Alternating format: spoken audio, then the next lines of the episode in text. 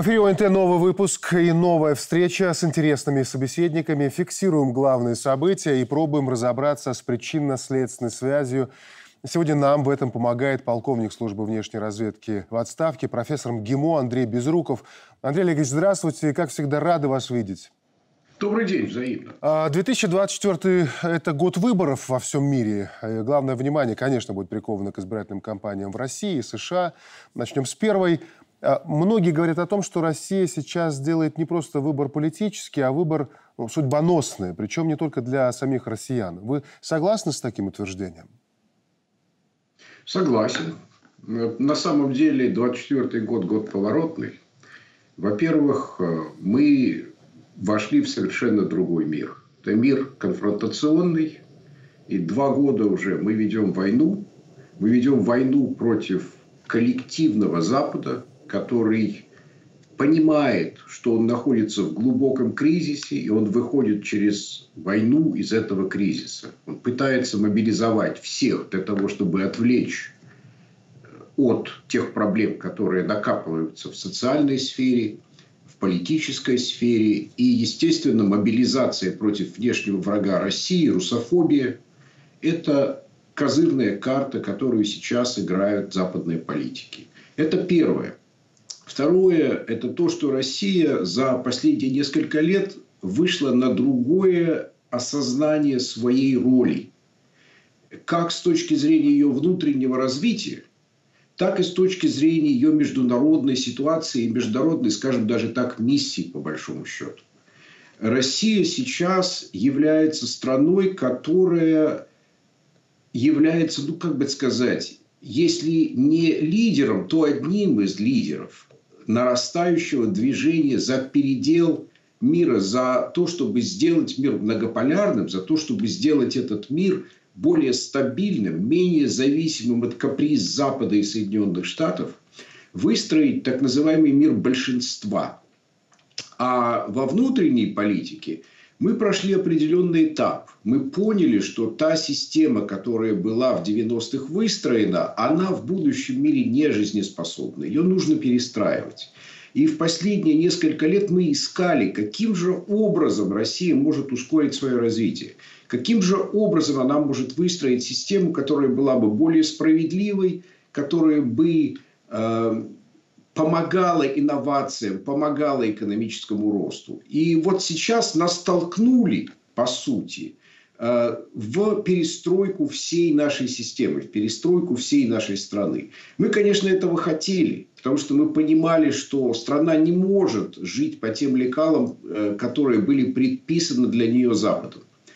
И этот период кончается.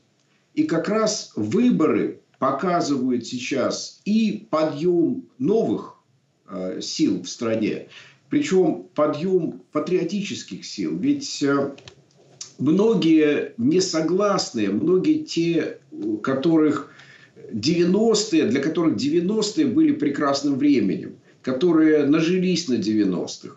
И вся их комарилия, которая их идеологически обслуживала, развлекала и так далее, э, она либо сбежала, либо стала абсолютно э, политически неконкурентоспособной, э, либо она просто потерялась, ушла в песок. И вот этот, конечно, судьбоносный год, когда мы начинаем отсчет в, в движение в другую сторону, уже не по, по чьей-то подсказке, а когда мы сами определяем, куда мы идем и как мы будем выстраивать нашу страну, он на самом деле судьбоносный. А, ну, выбор американский, тогда вот про них э, еще можно будет э, поговорить. До ноября еще далеко, конечно, но уже мы видим, как вот лихорадит США – Тут много примеров, и то, что происходит вокруг Техаса, и даже поездка, московская командировка Такера Карлсона, которая показала, чего стоит э, пресловутая американская демократия, кавычу здесь практически каждое слово. В какую сторону повернется, Андрей Олегович? Не дойдет ли до гражданского противостояния, потому что ну, со стороны кажется, что ну, какой-то невероятный накал страстей? Ну, смотрите, с одной стороны, не стоит преувеличивать. Соединенные Штаты – богатая страна, там есть еще запас прочности. И это страна, которая, в общем, чувствовала себя единой последние лет 150. Она жила вместе. Она забыла опыт гражданской войны. Но тот конфликт, который мы сейчас видим, он глубокий. Он прежде всего экономический. Это конфликт, давайте я два разберу подхода к этому конфликту. Первый – это то, что половина жителей Соединенных Штатов за последние несколько десятилетий свою жизнь не улучшили. А один процент улучшил ее настолько, что даже невозможно представить, как они сделали такие деньги. Они сделали такие деньги реально на перекачке денег. Они выстроили олигархическую финансовую экономику, которая сама деньги печатает, сама распределяет по карманам. И это досталось маленькой-маленькой группе людей. А 50% смотрят на эту группу и говорят, слушайте, а как это так? Но осознание тех механизмов, за счет которых это было сделано, за счет и пропаганды, и просто американского образа жизни, который еще, в общем, достаточно силен с точки зрения вот американской мечты, и он еще не, не сконцентрировал сам главный вопрос, как делить деньги. И почему это так. И американскую аудиторию отвлекали и на климат, и на э, битву полов, и на всякие разные другие вещи. Но этот вопрос придет. Это первое. А второе – это то, что в Соединенных Штатах сейчас две экономики. И сам по себе правящий класс, он борется за денежный поток. Какая часть этого правящего класса э, будет владеть возможностью этот поток распределять. Последние 40 лет это делали финансисты, это делали медийщики, это, это делали э, люди, занимающиеся высокими технологиями. А они сконцентрированы в достаточно узкой э, географической рамке. Это крупные города, это Нью-Йорк, э, Майами, Сан-Франциско. И в этих городах сложилась одна жизнь. А во всей другой стране, в стране вот, республиканцев, Трампа, Техас и так далее, там жизнь несколько другая. Вот эти две страны, по-разному смотрящие на то, что творится в экономике и кто от этого зарабатывает, а, естественно, сейчас будут выяснять отношения, кто же главный. Ну, а то, что мы видим на политическом поле, ну, на самом деле, представьте себе, сейчас уже понятны два человека, которые заявились ну, уже от, от их партии официально. То есть Байден и Трамп, у них конкурентов нет. Но, как я уже говорил, вы знаете, из этих двух мы понимаем, какая лошадь бежит быстрее, да? но бегут они по минному полю. Так что э, предсказать пока ничего невозможно. А кроме того, ведь конвенция Э, которая будет у обеих партий где-то в середине лета, она же может выдвинуть совершенно любого человека. Не обязательно того, кто победит на праймерис. И глядя на вот эту ситуацию, очень такого жесткого передела политического и жесткой политической конкуренции, все понимают, что эти выборы и вот весь сезон будет еще более грязным, чем предыдущие. Что копать будут э, под кандидатов и под партии еще более жестоко, что на руках у американского правящего класса еще пара вот таких э, циклов передела власти. То есть это не кончится этими выборами. Пока не сменится американская элита, пока не придет новое поколение с новым миропониманием, Соединенные Штаты будет лихорадить. Потому что эти вопросы, которые сейчас стоят на повестке дня, либо они решатся, либо Соединенные Штаты уйдут в глубочайший кризис. И вот сейчас скорее они уходят в кризис, чем решаются. Но трудно предсказать, потому что в конце концов американцы люди очень практичные. И время идет, все понимают, что эти два кандидата, они из прошлого, они из будущего. Но на будущее никто заявиться не захотел, потому что понимают, через что придется пройти. И представьте себе, вот сейчас какой-нибудь молодой, ну, скажем, Десантис, который обладает всеми качествами для того, чтобы стать президентом. э, становится президентом, выигрывает выборы. Сначала партийные, потом уже на уровне всей страны. И получает разбитую страну. И ничего не сможет сделать. И становится самым худшим президентом в истории Соединенных Штатов. Ну, кому это нужно? Да?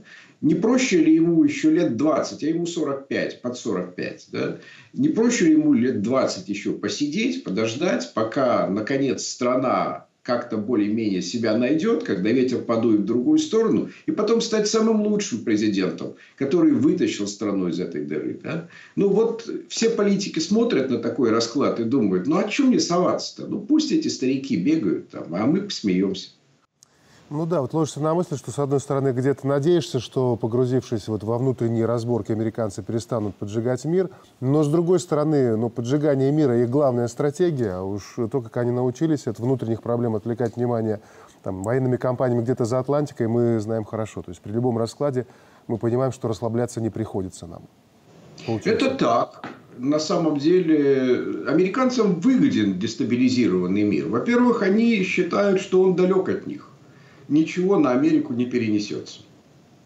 А конкуренты будут сидеть со своей головной болью, заниматься своими проблемами, либо внутренними, либо э, проблемой конфликтов с их окружением, которое у каждого очень такое исторически, как бы сказать, непростое. Да? А в это время деньги и люди будут бежать в Соединенные Штаты, а Соединенные Штаты приобретают возможность по дешевке покупать зарубежные активы. А у них сейчас главная задача у американской олигархии быстро-быстро перевести вот этот огромный навес бумажных денег в какие-то реальные активы.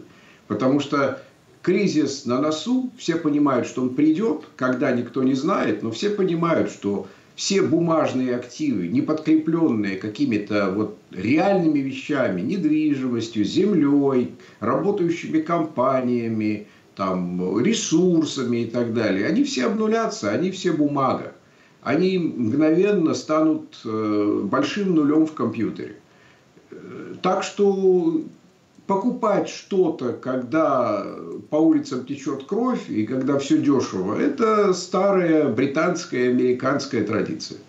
Вот продолжая тему выборов, а, они ведь могли быть в этом году и на Украине. Зеленский их отменил, но вот так получилось, что битву за власть это не отменило. Вот что вы, Андрей Олегович, видите в этом нынешнем противостоянии Зеленского и Залужного? Ну, вы знаете, я же не специалист по Украине я вижу отголоски вообще э, вопроса, а куда идти-то, а зачем все это было, а кто будет за это отчитываться, а кто будет отчитываться, за, с кого спросят? И свой народ, и те, кто ставил на них э, из-за рубежа, как на таран против России. Вы насколько вы смогли выполнить эту функцию? Вы взяли одну страну, а вы ее оставили потомкам лучше или хуже? Кстати, тот же вопрос будут задавать и люди в Западной Европе. И в Восточной, кстати, тоже. Вот была прекрасная страна Германия с работающей экономикой. Да? А сейчас эта страна лучше, чем она была пять лет назад, или даже три года назад, или хуже. А кто за это будет отвечать? И, естественно, ни одному из политиков отвечать не хочется. И все ищут козлов отпущения. И все понимают, что сейчас будут очень жесткие разборки, потому что все их друзья и соратники будут понимать, что они слабеют, что можно поживиться, что можно, так сказать, попитаться падалью немножко – что э, Ахилла промахнулся, и надо занимать его место, пока еще, э, пока еще место теплое. И начинается вот эта борьба за власть. И, естественно, какие тут могут быть выборы в этой борьбе? Все будет по-черному. А вот я тогда, может быть, ближе к вашему профилю, Андрей Олегович, сформулирую этот вопрос. Вот Зе и За, Зеленский и Залужный, вот они фигуры, очевидно, не самостоятельные. И если их рассматривать как аватары Лондона и Вашингтона, то выходим на другой уровень противостояния. Вот неделю назад мы говорили а, в программе об этом с историком Фурсовым.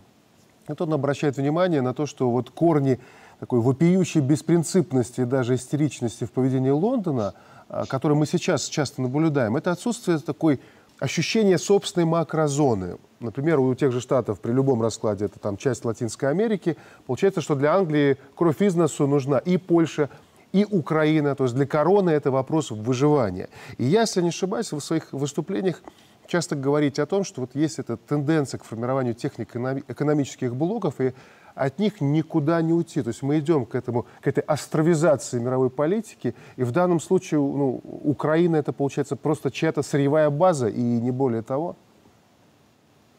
Ну, конечно же, она сырьевая база, потому что она э, представляет собой огромный кусок недооцененных активов, причем реальных активов, земли, инфраструктуры, там еще чего-то. Э, и, естественно, большой капитал и в Соединенных Штатах, и в Лондоне хотел бы поживиться. Те финансисты, которые дают деньги Украине, ведь не дают их просто так. Они за них сейчас спросят. И то, что BlackRock, по сути, командует, извините меня, украинским правительством, указывая пальчиком, так сказать, что он хочет забрать, ну, это, это очевидно совершенно. Никто ж, никто задарма, извините, ничего вам давать не будет. Это не тот мир совершенно. Здесь не воюют даже за идеи, здесь воюют за деньги. Идеи – это просто упаковка этих денег. А вопрос вот в чем. На самом деле есть э, трение между Британией и Соединенными Штатами. Они работают в связке, но все-таки это разные страны с, с разными задачами для себя. Я согласен, что Лондон, э, понимая, что он уже не глобальная сила, ему нужно на что-то опереться – им по традиции нужно кем-то рулить, и, естественно, всегда Лондон подрывал единство Европы для того, чтобы Европу разделять и, естественно, властвовать как мог. И доменом, скажем так, Лондона всегда была Северная Европа. Он всегда доминировал в Голландии, в Швеции, в Норвегии, в Дании – Э, и Финляндии. И, естественно, ему очень бы хотелось эту зону расширить теперь уже на Польшу, Украину и так далее. Ну, скажем так, давайте честно, зона-то мелковатая. Там серьезных активов и серьезной экономики нет. Геополитически она на самом деле на стыке. Но, вы знаете, Лондон ведь пытался сделать себе побольше зону, зону Стерлинга. Э, взяв э, под контроль, скажем так, или под кураторство Ближний Восток. Не получилось. Потому что Соединенные Штаты тоже ведь хотят быть куратором всего. Да?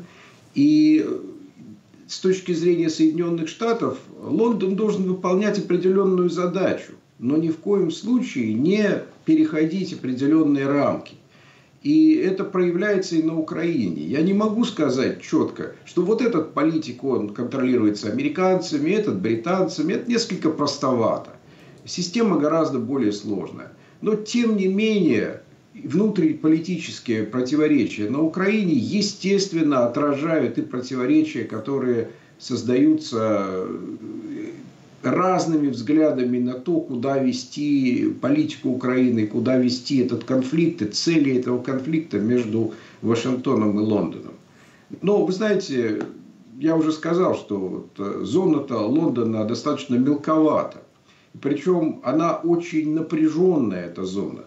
А для того, чтобы вести эту зону в одиночку, представьте себе, сейчас нам продают, во-первых, новую холодную войну между Россией и Европой, а некоторые даже горячую войну. Почему? Ну, все понятно. Потому что если политикам хочется удержаться у власти, нужно сейчас объяснить, а почему все так плохо, почему вдруг все становится хуже.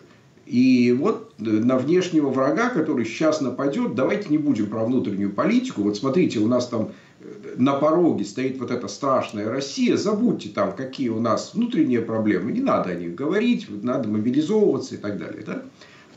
Но если вдруг Соединенные Штаты начнут э, уходить активно из европейского театра, а такое возможно. Почему? Потому что у Соединенных Штатов завод полон рот, а ресурсов не хватает. И главная задача Соединенных Штатов это, конечно, контроль Азиатско-Тихоокеанского бассейна в данный момент – а Лондон один явно не потянет. Он не потянет даже вместе с Евросоюзом.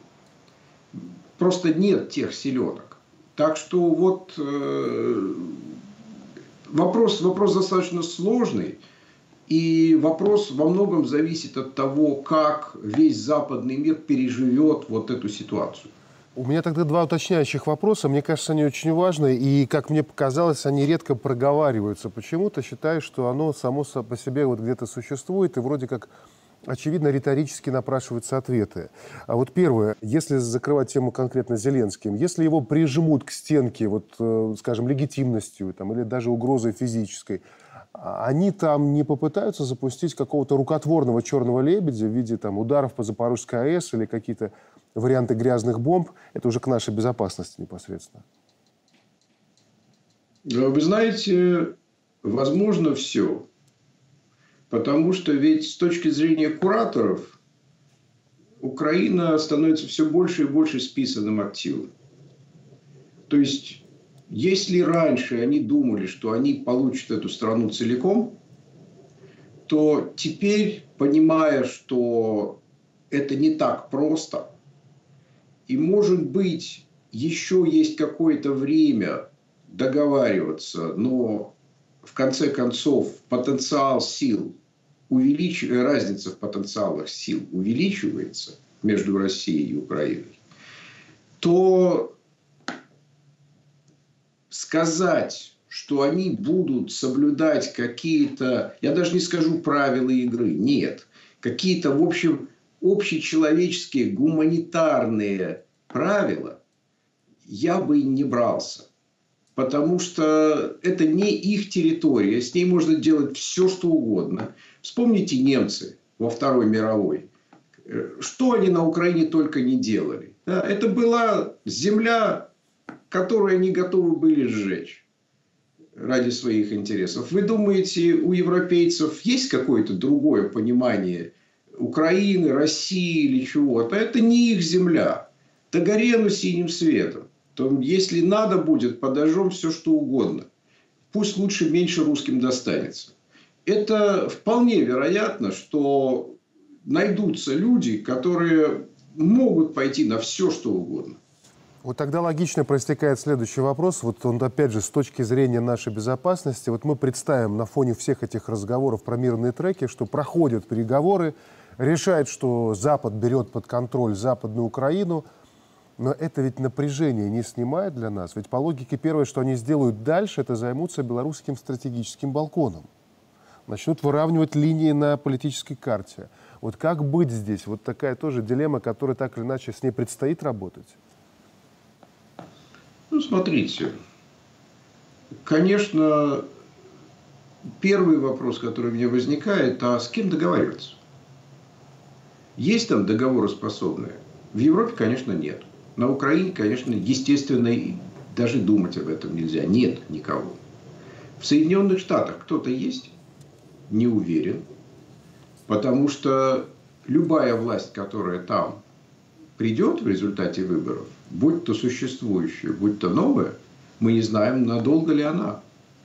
Мы не знаем, каковы будут стратегические интересы Соединенных Штатов через 10 лет. А 10 лет – это очень короткий исторический период. И договариваться можно только тогда, когда есть понимание, что интересы, стратегические интересы совпадают. И на этом совпадении интересов какое-то время мир и договоренности продержатся, потому что это выгодно обеим сторонам. Если мы понимаем, что одной стороне это выгодно, а другой стороне это невыгодно, в принципе договариваться невозможно. Это, это просто будет бумажное соглашение, точно так же, как это было соглашение Минск-1 и 2, да?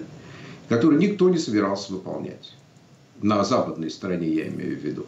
Представьте себе, если бы они его выполнили, они бы сейчас получили... Э, кстати, это глупость с их стороны. Ведь они бы получили сейчас в нормальном состоянии Украину, которую они бы сейчас активно продолжали затаскивать в НАТО и в Европейский Союз, и тихой сапой грузили бы всяким разным оружием, сделали бы из нее, кроме Донецка и Луганска реальный форпост против России. Ну, они сами, ну вот их иногда заносит на поворотах, я извиняюсь, да, они сами не понимают ценность некоторых э, обещаний данных. И каким образом эта ценность в исторической перспективе могла бы работать. Ну, теперь к тому, что вы сказали. Если на самом деле Украина распадается вот так на мелкие кусочки, и даже пусть Запад войдет в Западную Украину и скажет, вот, мы ее забираем себе.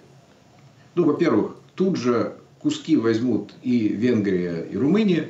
Это все понятно. Если в стране бардак и нет центрального правительства, то миноритарные группы мгновенно побегут э, искать кого-то, кто их прикроет и возьмет под себя. Это естественно, да.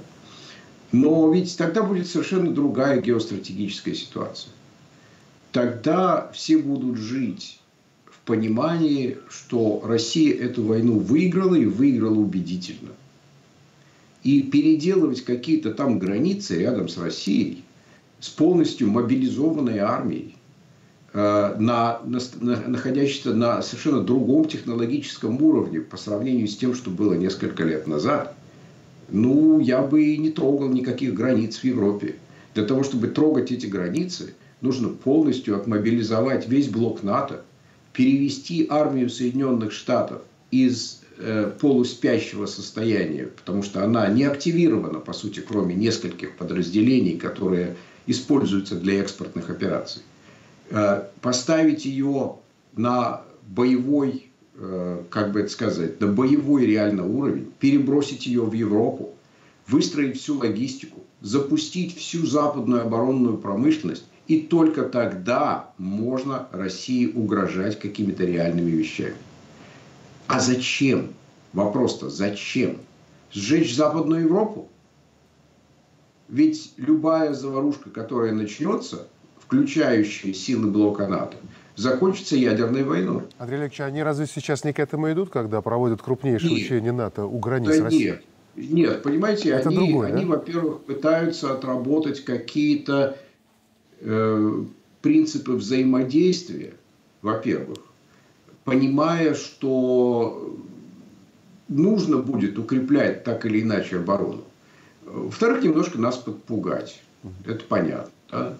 Что вот они готовы, что не лезть. Ну, мы не собираемся лезть. Что, зачем там? Пустая Прибалтика, абсолютно там ничего нет интересного.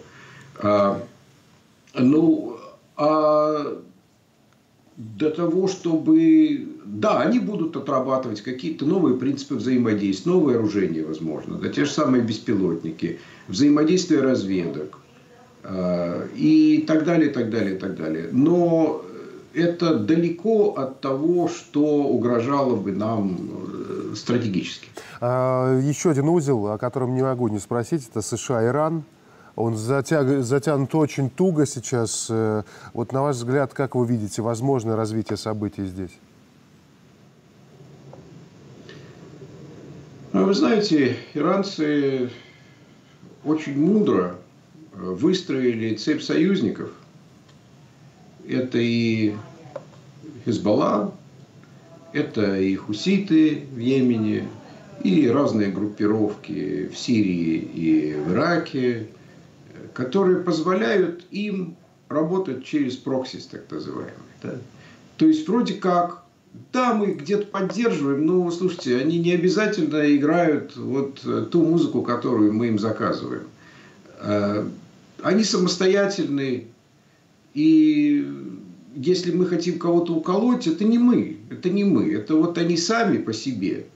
А мы вроде как здесь, э, но мы же с вами понимаем, что если начнется реальная война с Ираном, это будет очень серьезная война на Ближнем Востоке. Э, к чертовой матери полетит вся логистика нефти и газа, э, загорятся все месторождения, которые там еще есть, все терминалы. Э, никаких проливов нормальных, ни Армузского, ни Бабельмондевского для прохода судов не будет вообще. Да? Кому это надо? Иранцам точно нет. Иранцы накапливают силы, они понимают, что ветер дует в их сторону, страна становится сильнее и сильнее. И американцы понимают, что тоже для того, чтобы с Ираном воевать, э, нужно ей этой войной заниматься очень серьезно. Это значит примерно так же, как э, готовили войну в Ираке. За полгода нужно перебрасывать туда соответствующие силы и средства, готовиться, мобилизовывать союзников, и ничего из этого не получится. Потому что сил и средств уже тех нет. Перебрасывать их стоит запредельно дорого. Иран сможет подготовиться в это время к асимметричному ответу, в том числе и по Израилю, а это подожжет вообще весь Ближний Восток.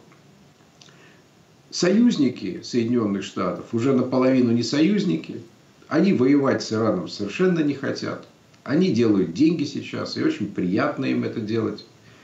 И Соединенные Штаты понимают, что кроме вот таких каких-то ударов, типа ударов возмездия по пустым баракам, потому что, естественно, если вы предупреждаете тех же самых э, хуситов, что вот мы по вам сейчас ударим, ну да, во что-то вы попадете. Но самое главное уже спрятано, перевезено и так далее, и так далее. Ну, слушайте, вы же взрослые люди, да? Это, это все демонстрация силы. Кстати, демонстрация силы во многом с двух сторон. Мы что-то делаем, но не настолько, чтобы уж совсем мы вас разозлили. А насчет Израиля, вот э, здесь какие могут быть перспективы, учитывая, что этот кейс, ну, оказался куском, которым, ну, если и заглотили, то проживать никак не могут э, американцы. И судя по внутренним опросам, это Associated Press недавно проводил, порядка 60% американцев не одобряют подход Байдена к решению этого ближневосточного конфликта. Вот э, здесь какие перспективы могут быть? Вы знаете, я до сих пор удивлен ведь то, что произошло вот, начиная с 7 октября, это какое-то совершенно новое слово во всей ближневосточной истории. Смотрите, какие отголоски сейчас политические и военные идут по всему миру. Во-первых, армия Израиля слаба если она не может победить просто-напросто хорошо организованные, подготовленные, но все-таки, в общем, на уровне банд Хамас, то что она теперь будет делать с Хезболлой, которая является не просто хорошо организованной, а еще и хорошо экипированной силой? Тоже не включая никаких других союзников, э, мусульманский мир силой уже существующих групп вокруг Израиля может, по сути, Израиль поставить на место. А у Израиля еще нет, вот точно так же, как нет у Еревана, нет стратегической глубины. Отходить-то некуда, место очень маленькое, там нечего прятать, по сути, негде прятать. И любой удар по Израилю любая нестабильность, э, любая война затронет весь Израиль. А это маленькая страна с, в общем, не очень большим человеческим потенциалом, очень компетентным, очень хорошо подготовленным. Но, опять же, э, мы думали, что он лучше подготовлен, чем он подготовлен на самом деле. Да? Ну, то есть, сигнал-то какой? Сигнал то, что я так вот немножко карикатурно для арабского мира – это бумажный тигр. Красиво нарисованный бумажный тигр, который без Соединенных Штатов не может существовать. Смотрите, сколько оружия было привезено сейчас и всяких средств из Соединенных Штатов в Израиль для того, чтобы поддерживать эту войну. То есть Израиль сам не может даже долго поддерживать такую войну. Теперь посмотрим на другие аспекты. Эта война реально стало ударом по единству. То есть Запад четко встал на одну сторону, не Запад четко встал на другую. Более того, не Запад осмелился использовать западные структуры, то есть вот э, по сути вот тот э, суд, угу. как он называется, международный уголовный суд, уголовный суд да, для того, чтобы повесить на Израиль ярлык геноцида. Ну, до конца это не получилось, но во многом получилось. То есть произошла мобилизация разных стран большинства для того, чтобы просто-напросто поставить Западу такую, ну, метку, что ли, черную. Да? С другой стороны, резко обострилась внутриполитическая э, жизнь и в Западной Европе, и в Соединенных Штатах из-за того, как раз, что огромное количество людей, которое там оказалось и с мусульманским э, пониманием мира, и просто другим пониманием мира, в отличие от э, олигархии, сказала, нет, мы так нельзя, так нельзя воевать, так нельзя уничтожать целый народ. Это нечестно. И мы такую политику не поддерживаем. И это в первый раз. Такого раньше ведь не было. И ничего с этим сделать нельзя. Это избиратели. Это огромное количество избирателей, большинство из них молодых. Это те люди, которые сейчас на этом опыте будут жить всю жизнь. Они отмобилизовались в одну сторону, с одним миропониманием. А то, что вас вложено в молодые годы, когда вы выходили на улицу, например, за что-то, ведь это остается с вами на всю жизнь. Вы так и продолжаете этот мир видеть. Э, то есть, э, вот то, что произошло, это на самом деле пахальная вещь. Как Запад будет вместе с Израилем выходить из этой, извините, черной дыры, я не знаю. Но это очень-очень сильный удар по западному миру. Андрей Олегович, спасибо большое за э, ваши комментарии. Всегда вам рады. Будем ждать следующих встреч. Спасибо. Всего доброго. Всего доброго.